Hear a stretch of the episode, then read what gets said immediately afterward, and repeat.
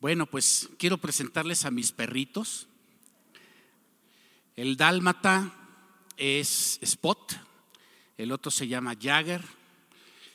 Generalmente les escogemos un nombre que no tenga para nada nombre de humano, cuando menos no mexicano ni en español, ¿verdad?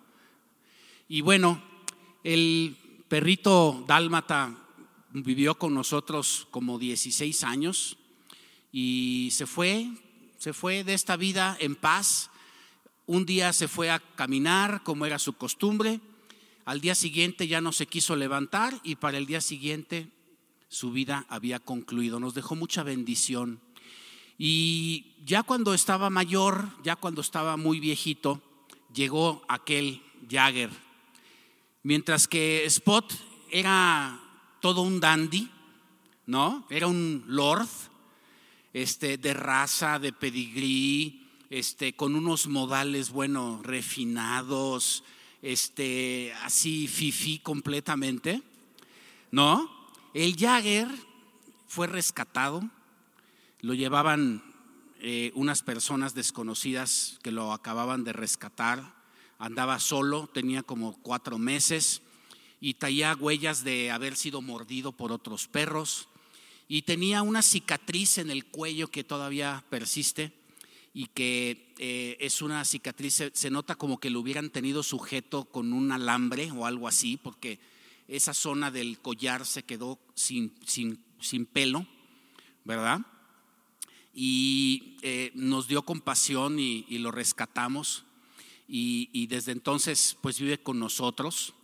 Y sabes, eh, ahora que ya está rescatado y que estaba desnutrido, parasitado, lastimado, herido, ¿no? Y ahora la siguiente, por favor. Ahora que ya no está el spot con nosotros, pues ahora lo vemos como un campeón, ¿verdad? Todo choncho, todo musculoso, este, sano, feliz. Y sabes, eh, no es que yo quiera hablar esta tarde de mis perros, ¿no? Pero el Señor siempre usó a los animales para enseñarnos lecciones. Y antes eran más populares que conviviéramos con las vacas, con los bueyes, con las ovejas, con las cabras y hasta con los burros. Y ahora convivimos más con los perros. Y sabes, los perros nos, los animales nos siguen enseñando cosas. Y sabes, este ay, ahí se ve la cicatriz, no sé si la alcanzan a ver, ahí se ve. Bueno, pues este perro que fue rescatado, ¿verdad? Es el más agradecido que te puedas imaginar. Es un cariño, es un amor, es una devoción. Le encanta estar con nosotros. Este, siempre está de buenas, siempre está agradecido. Y sabes, te digo, el Señor nos, nos, enseña en todas las cosas y usa a los animales también para enseñarnos. Y la palabra de Dios dice que al que mucho se le perdona, mucho agradece, ¿no es cierto? Y no es que hayamos perdonado a este pobre animalito, sino que lo rescatamos, ¿verdad? Y vive en una vida verdaderamente de agradecimiento. Y yo creo que nosotros deberíamos tener una vida muy, muy llena de agradecimiento. Como decía el hermano Myers, que tanto nos ha bendecido y lo único que sabe decir es gracias, gracias, gracias, Centro de Vida Lomas. De verdad que nos conmueve, ¿no es cierto? Así que em, quisiera entrar en materia y pasar la siguiente lámina, por favor. Sabes, quiero hablar de nuestra vida espiritual esta tarde. Nuestra vida espiritual eh, se asemeja pues a la trayectoria como de un avión. Imagínate que es un avión que anda en la atmósfera. Y e, ese avión, la siguiente, tiene una trayectoria así. Eh, eh, ojalá Dios nos permitiera, ¿verdad? tener una trayectoria de vida siempre ascendente, ¿verdad? Siempre dirigida hacia lo alto y hacia lo más alto pero la verdad es que muchas veces no es así. Tenemos nuestras altas y bajas. Algunos tenemos una vida que parece como un electrocardiograma, ¿no? Así con unas subidas y bajadas tremendas, ¿verdad? Y yo quise representar aquí esta especie como de espirituómetro, ¿verdad? es decir, el nivel espiritual que traemos, y representar la parte de arriba, todo lo que es santo, todo lo que es referente a lo espiritual, todo lo que es eterno, todo lo que representa su justicia, su santidad, todo lo bueno y obviamente los frutos del Espíritu Santo, ¿verdad? Ahí en la parte de arriba. Y en la parte de abajo quise representar con estas montañas todo lo que es el mundo.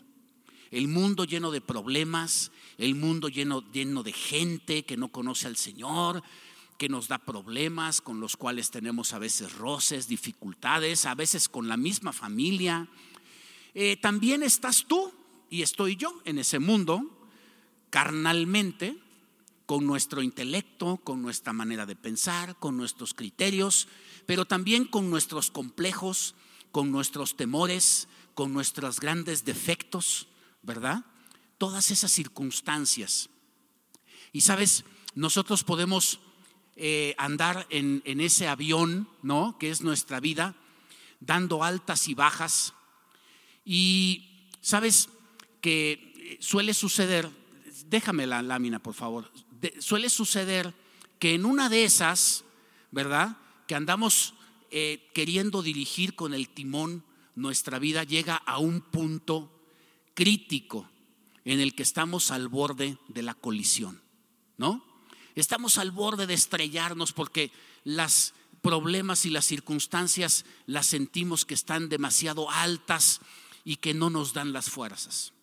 Y entonces sencillamente nos preparamos para el choque, soltamos el timón, ¿verdad? Y entonces clamamos al Señor y le decimos, pues Señor, hasta aquí llegué, perdona todos mis pecados, ¿verdad?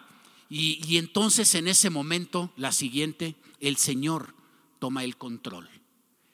Y el Señor toma el control y una vez más nos elevamos, ¿verdad? Y sabes, estas mismas circunstancias eh, recuerdo que pasaron con eh, los discípulos de Jesús y particularmente con Pedro.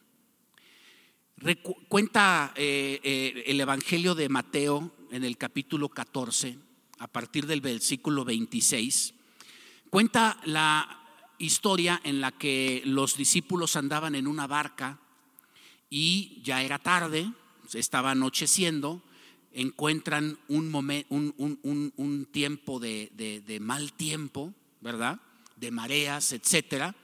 Y entonces, de repente ven los discípulos que viene una persona como un fantasma que está llegando a ellos caminando sobre las aguas, ¿no? Y entonces se espantan se espantan y dieron voces de miedo, dice el versículo 26.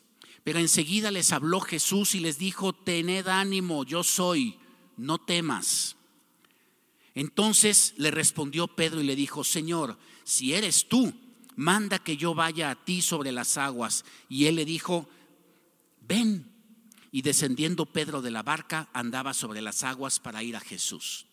Y sabes, se consumó en ese momento uno de los milagros más extraordinarios que han, se han relatado en la Biblia. ¿Por qué? Porque nadie más ha caminado sobre las aguas del que se tenga noticia más que Jesús y después de Jesús Pedro.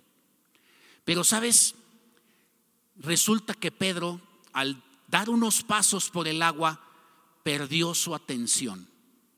Perdió su atención y entonces empezó, dice el versículo 30, que empezó a ver el fuerte viento que existía y tuvo miedo. Y comenzando a hundirse, dio voces diciendo, Señor, sálvame. Y al momento Jesús extendió la mano, asió de él y le dijo, hombre de poca fe, ¿por qué dudaste? Y sabes, yo no creo que una persona que sea capaz de caminar sobre las aguas del mar sea un hombre de poca fe, ¿no es cierto? Se necesita fe, ¿verdad? Pero yo creo que se refiere a una fe de poca duración. Poca fe, de poca duración, porque entraste con mucho entusiasmo, hasta me retaste, a ver, si es cierto, a ver. Y a la hora que empieza a caminar, se desinfló. Se desinfló su fe y entonces empezó a hundirse. Y sabes, se desinfló su fe porque perdió de vista a Jesús y se puso a ver las circunstancias adversas. Y sabes, eso es justamente lo que quiero representar en la gráfica que acabamos de ver del avión. Sabes, eh, en, aviación existe un mando, existe un control, existe un, un, indicador permanente en todos los aviones, ¿verdad? Que es, imagínate tú, es un, es un reloj, es, es un manómetro, es, es un medidor de cómo se encuentra la posición del avión. Y básicamente la posición del avión se refiere a la posición de la punta, porque en aviación se sabe que la trayectoria del avión depende básicamente de la posición de la punta. Si la punta del avión se encuentra hacia arriba, la trayectoria del avión va hacia arriba. Si la punta se encuentra por contrario hacia abajo, la trayectoria del avión va para abajo. Y esa, esa, esa, esa, ese parámetro de aviación, ¿sabes cómo se llama? Se llama actitud. Qué interesante que se llame actitud. Es lo mismo que controla nuestra vida, ¿sabes? Las montañas de la adversidad, y el mundo y los problemas siempre van a estar ahí. Ahí van a estar. Esos no cambian. Tienen sus altas y sus bajas, pero siempre están. Pero lo que puede cambiar en nosotros y debe cambiar en nosotros es la actitud. La actitud, la posición de la punta de nuestro avión. Y sabes, en tu vida y en mi vida, ¿sabes de qué depende la actitud? La actitud de ti y de mí depende en gran medida de en dónde pongamos nuestra visión, en dónde pongamos nuestra vista. Si nosotros estamos viviendo hacia, con la visión hacia abajo, viendo los problemas, viendo las dificultades, viendo las adversidades, viendo nuestros defectos, viendo nuestras debilidades y viendo todas las situaciones adversas que el mundo tiene, ¿sabes qué? Nuestra trayectoria va a ir en picada. Nosotros tenemos que acostumbrarnos a estar viendo hacia arriba, a estar viendo hacia el cielo, a estar viendo no hacia lo que es el mundo natural, sino hacia lo que es el mundo espiritual, hacia sus promesas y básicamente hacia donde el Señor nos quiere llevar. El Señor nos quiere llevar no al mundo de abajo, sino al mundo de arriba, en donde tú tienes otra identidad, en donde los parámetros del mundo no son los parámetros que van a afectar tu vida. Porque sabes, puede haber muchos enfermos en el mundo, pero tú tienes una promesa. Puede haber muchos pobres en el mundo, pero tú tienes una, una promesa. Tú y tu familia serán bendecidos por mil generaciones. La gente no las conoce, pero tú sí las conoces. Y lo triste de la situación es que cuando estamos fijándonos en los problemas, lo que sucede es que nos olvidamos de sus promesas. Y entonces nuestra trayectoria empieza a ser descendente. ¿Sí? Qué triste que tengamos que llegar a un punto crítico, al borde del choque, para que soltemos el timón de nuestra vida y le pidamos perdón a Dios y nos pongamos a cuentas. ¿Sabes? Esa no es el plan de Dios. El plan de Dios es que permanezcamos viéndolo a Él en vez de estar viendo las circunstancias. Fíjate lo que dice Hebreos 12 en el versículo 1 y 2.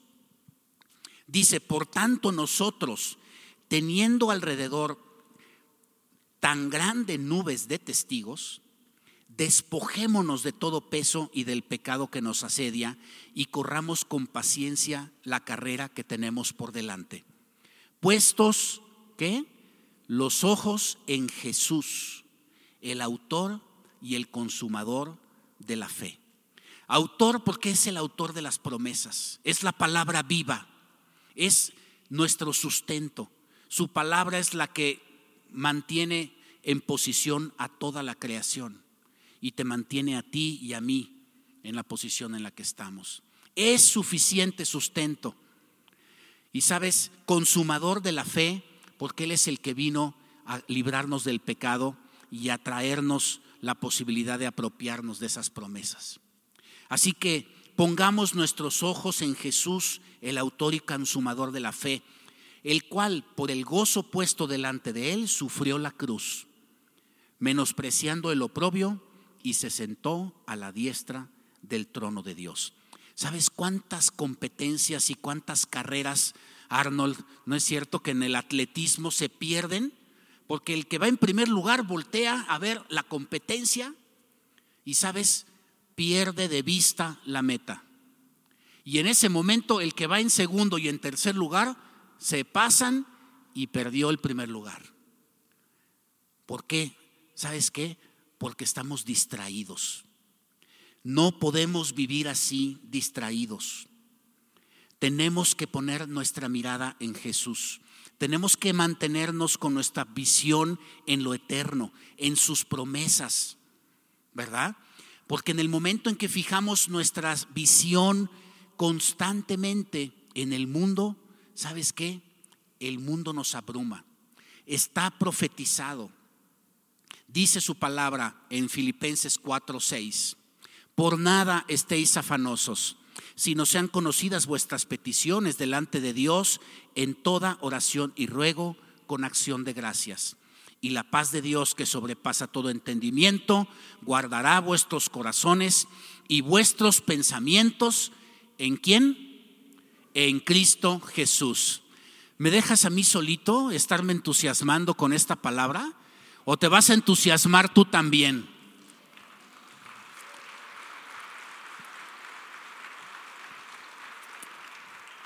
Mira, yo te lo platico y te lo comparto porque es algo que yo lo, lo, he estado viviendo. Son tiempos de reto, son tiempos desafiantes, son tiempos de muchos problemas, de contracciones económicas, de muchas situaciones que ya hemos hablado, ¿sabes? Y es fácil poner nuestra atención en los problemas, en los baches del camino y en las circunstancias adversas. Y cuando nos fijamos demasiado en eso y perdemos de vista lo eterno, perdemos de vista sus promesas, ¿sabes qué? Nos empezamos a abrumar. Empezamos a luchar con nuestras propias fuerzas. Empezamos a frustrarnos porque no podemos. Empezamos a cansarnos, a agotarnos. Quedamos exhaustos y de malas. Nos peleamos con la gente porque estamos frustrados y cansados, porque nadie nos comprende. Y efectivamente, ¿sabes qué? Te quiero dar una noticia. Solo no puedes. Solo no puedes. No estamos diseñados para hacerlo solos.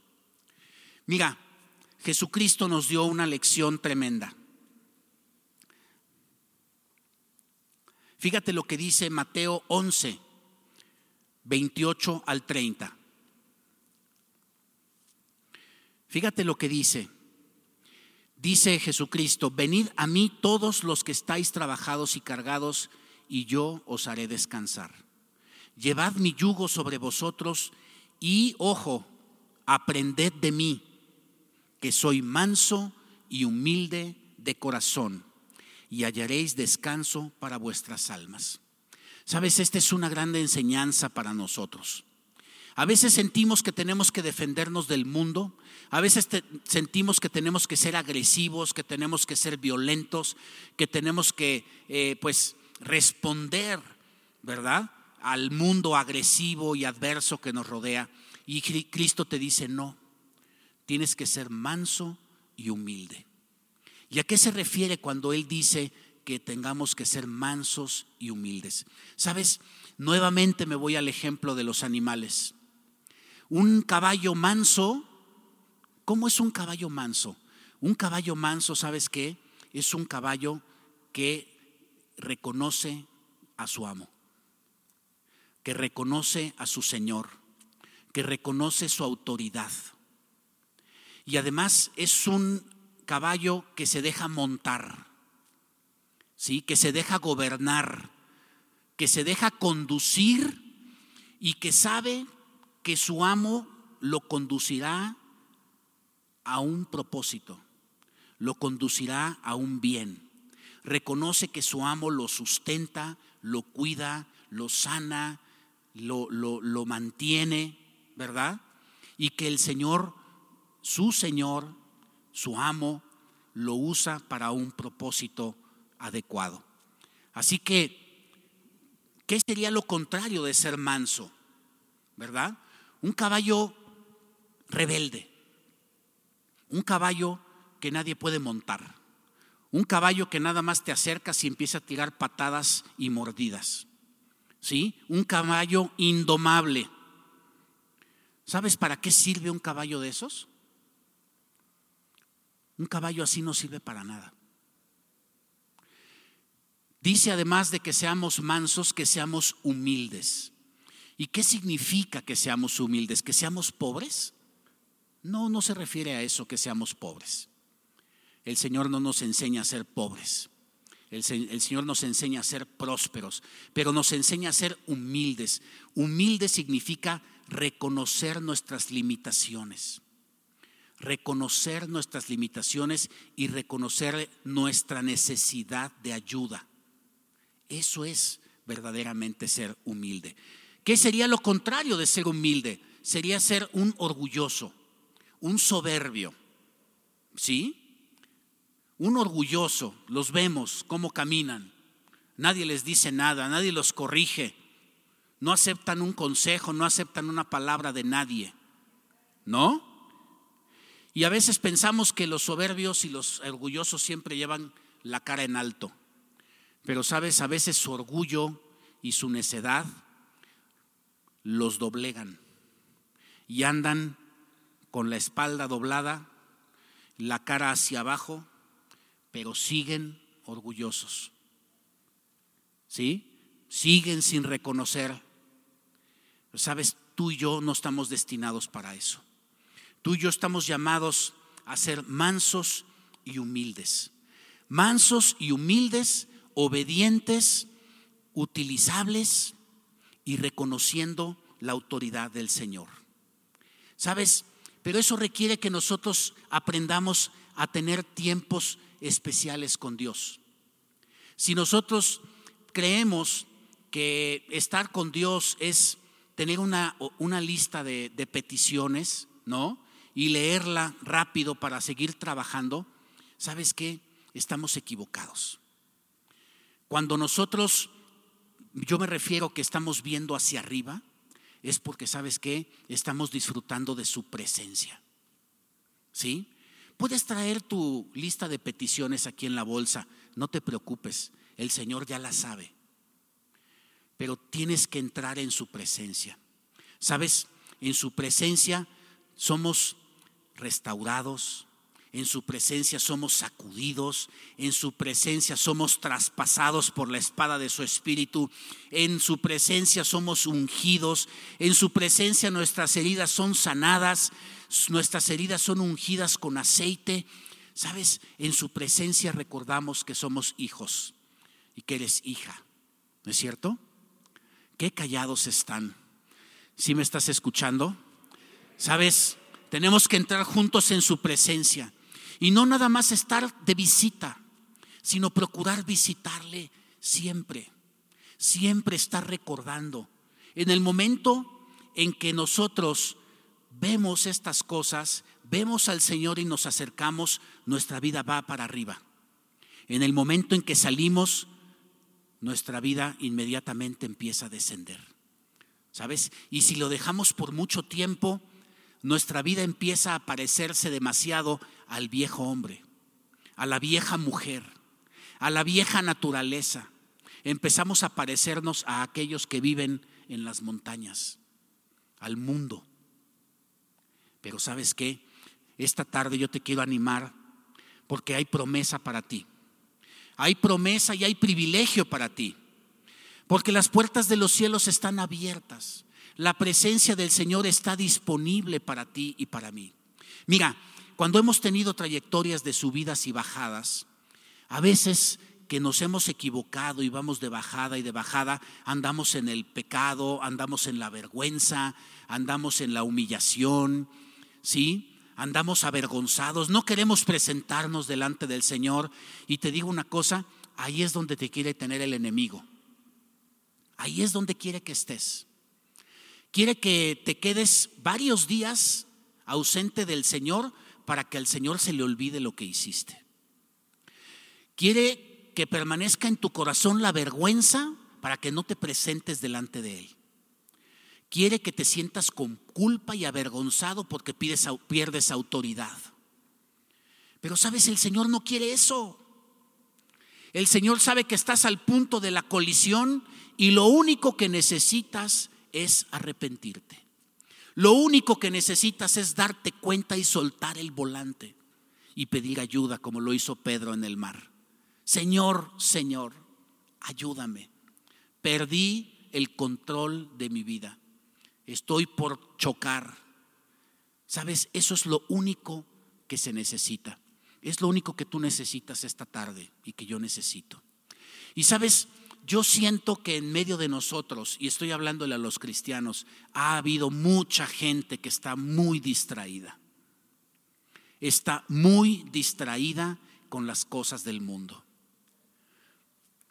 Sabes, a veces es difícil, pero tenemos que forjar un carácter de ser constantes y de mantenernos unidos al Señor. Tenemos que comprender que cuando dejamos de ver al Señor, cuando dejamos de encontrarnos con Él, cuando dejamos de adorarlo, cuando dejamos de orar, en ese momento empezamos a llenarnos de culpa, empezamos a llenarnos de temor, empezamos a abrumarnos con los problemas, empezamos a envolvernos en pecado, en cosas que no convienen, en tiempos ociosos, ¿sí? Pero cuando empezamos a ver al Señor salimos de eso, despegamos y empezamos a acercarnos más a Él, empezamos a parecernos más a Jesucristo. Así que el llamado de esta tarde para ti, primero fue para mí, te lo quiero decir, es que no vivamos distraídos. Mira, si tú tienes problemas económicos y no te metes a la oración, pues estás distraído. Si tienes problemas familiares o matrimoniales y no pides consejería y no te metes a los cursos de matrimonios, pues entonces ¿en qué estás pensando? Si tienes problemas con tus hijos y no los metes a las clases de, de Biblia, de la escuela dominical, pues entonces estás distraído. Estás viendo las cosas del mundo y no estás entrando en las promesas de Dios en su palabra y en su protección, en su santidad y en su paz. Sabes, hay muchas personas que logran cosas por fuerza de voluntad, por carácter, ¿no? Pero mira, no hay personas que puedan por sí mismas obtener los que únicamente son frutos del Espíritu Santo. El Espíritu Santo da frutos pues a quien le busca. No puedes obtener esos frutos por tus propias fuerzas. De nada te sirve que te esfuerces con tus propias fuerzas si no vas a eh, obtener los frutos del Espíritu y si tu trayectoria no es ascendente. Mira, por mucho que te esfuerces, si tu trayectoria va hacia abajo, ¿qué es lo que va a pasar? Vas a agarrar más velocidad y más duro va a ser el choque. O sea, no es cosa de esfuerzo, es cosa de actitud, de una actitud correcta. Y la actitud correcta es mirando hacia arriba. Amén. ¿Por qué no le das un aplauso al Señor?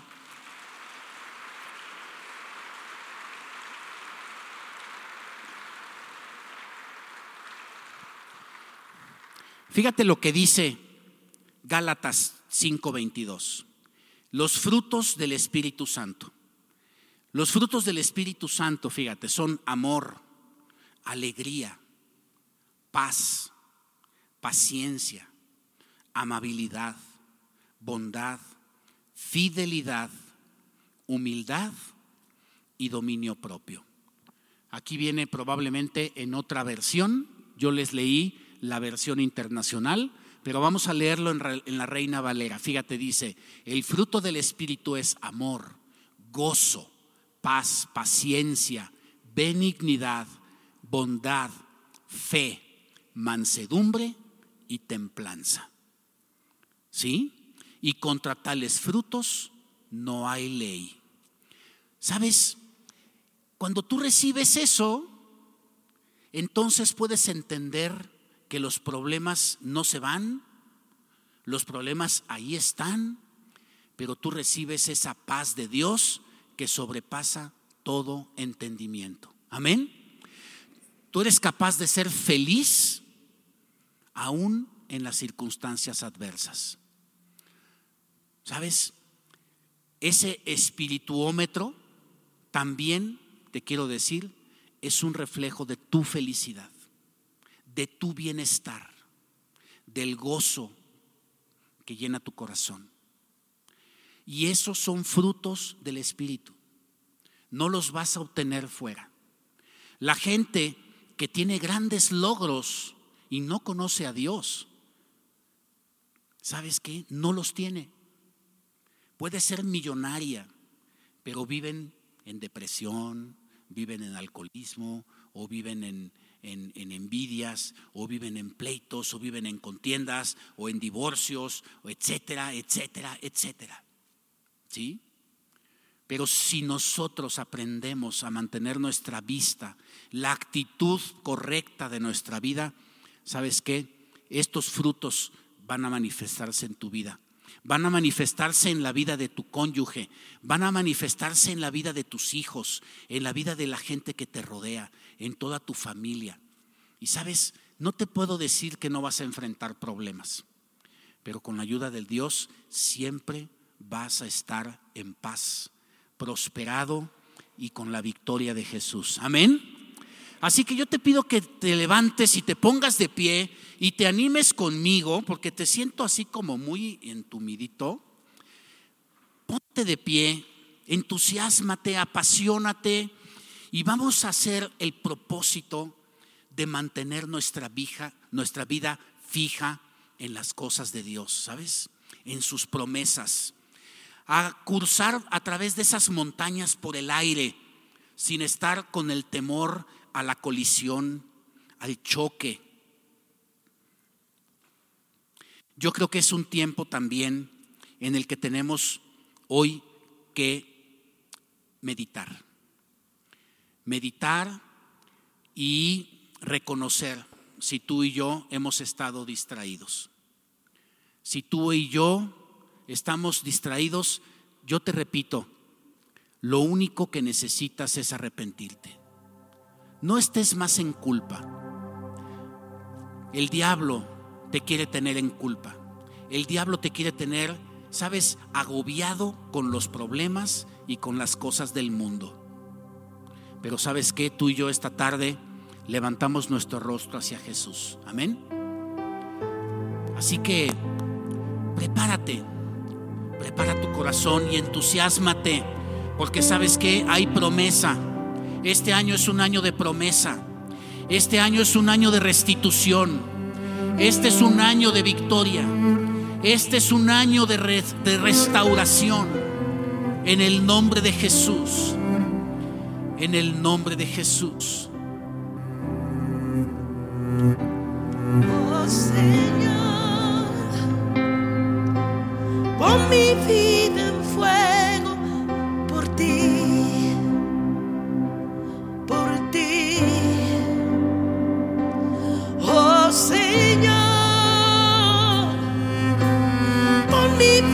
en orden por ti.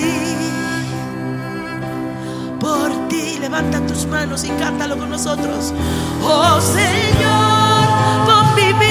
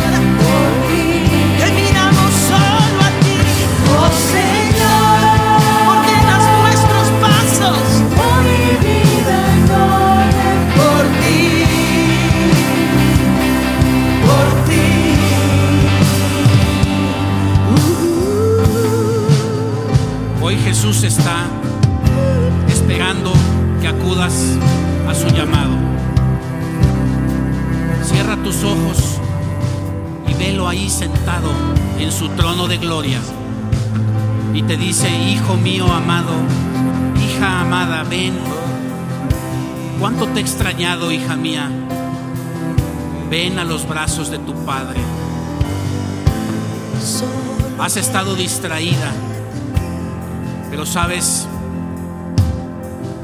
yo te perdono. Dile, Señor, perdóname por ver las cosas del mundo. Perdóname por estar distraído. Perdóname porque dejo que los afanes de esta vida me abrumen, me quiten el tiempo y no me den tiempo de estar contigo. Reconozco esta tarde que son los propósitos del enemigo los que me separan de tu presencia. Pero hoy vengo a ti, Señor. Hoy entro por las puertas, Señor, de tu trono. Hoy, Señor, me acerco a tus pies. Reconozco tu grandeza, Señor. Reconozco que eres más grande que cualquier problema, que cualquier circunstancia, que cualquier pérdida, que cualquier temor, que cualquier enemigo espiritual. Señor, yo reconozco que tú eres la fuente de mi sustento.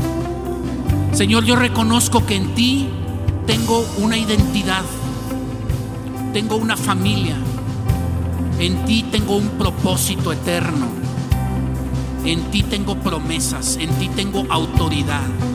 Señor, gracias porque cuando me presento delante de ti, tú te animas, tú te gozas, tú te, te llenas de felicidad cuando ves a tu hijo, cuando ves a tu hija hablando como tú hablas, repitiendo las palabras que tú dijiste, tomando autoridad. Señor, en el nombre de Jesús, en el nombre de Jesús, te pido que nos ayudes.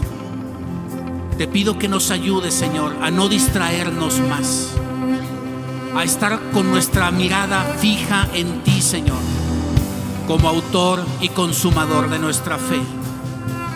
Gracias, Señor, por tu palabra. Gracias por tus promesas. Levanta tus manos y dale gracias, dale gracias. Solo Gracias. quiero verte a ti, solo quiero solo quiero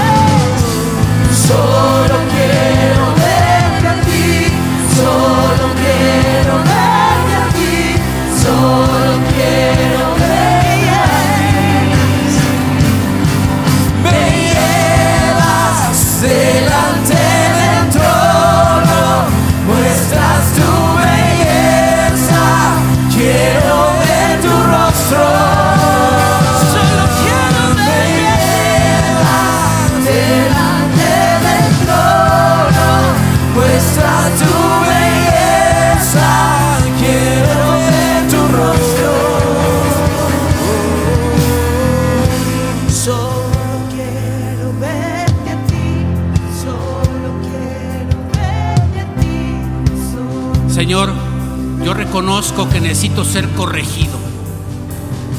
Señor, no quiero ser más necio, rebelde y orgulloso. Señor, esta tarde doblo mis rodillas, Señor. Doblo mi criterio doblo mi parecer, doblo, doblego mi necedad, doblego mi orgullo, Señor, delante de ti. Yo declaro en fe que soy manso y humilde de corazón, como tú deseas que sea.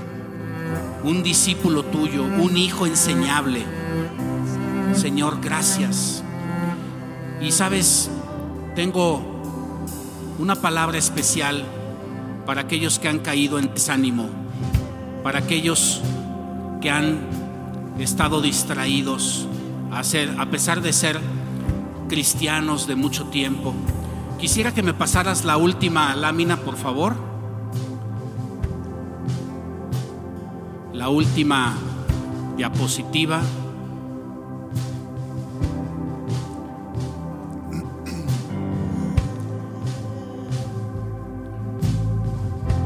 ¿Sabes?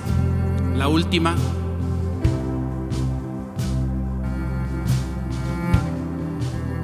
Un perrito rescatado, ¿sabes?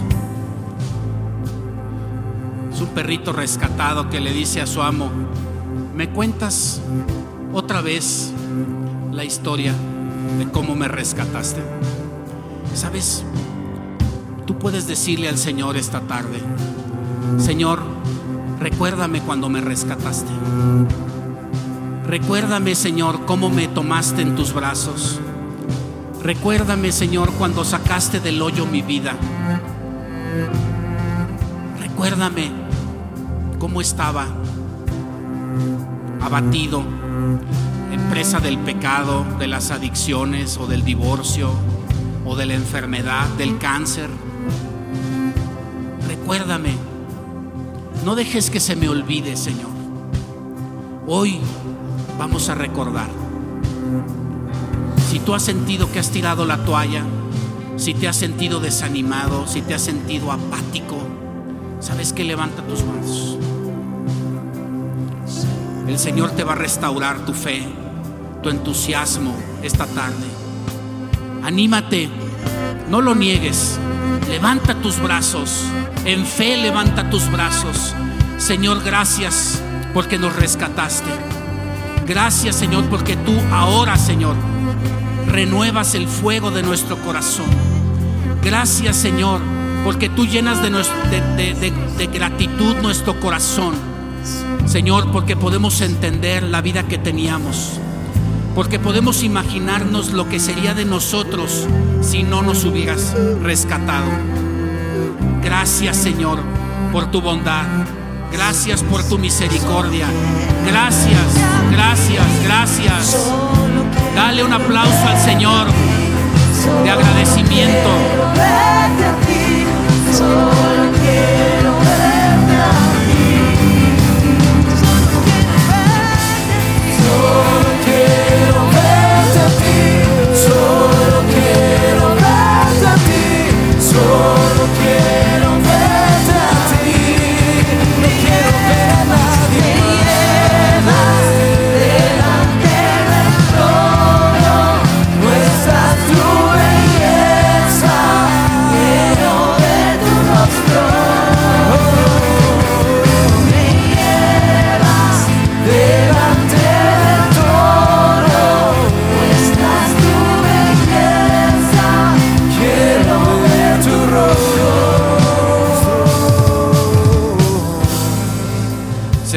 Corintios 4:16.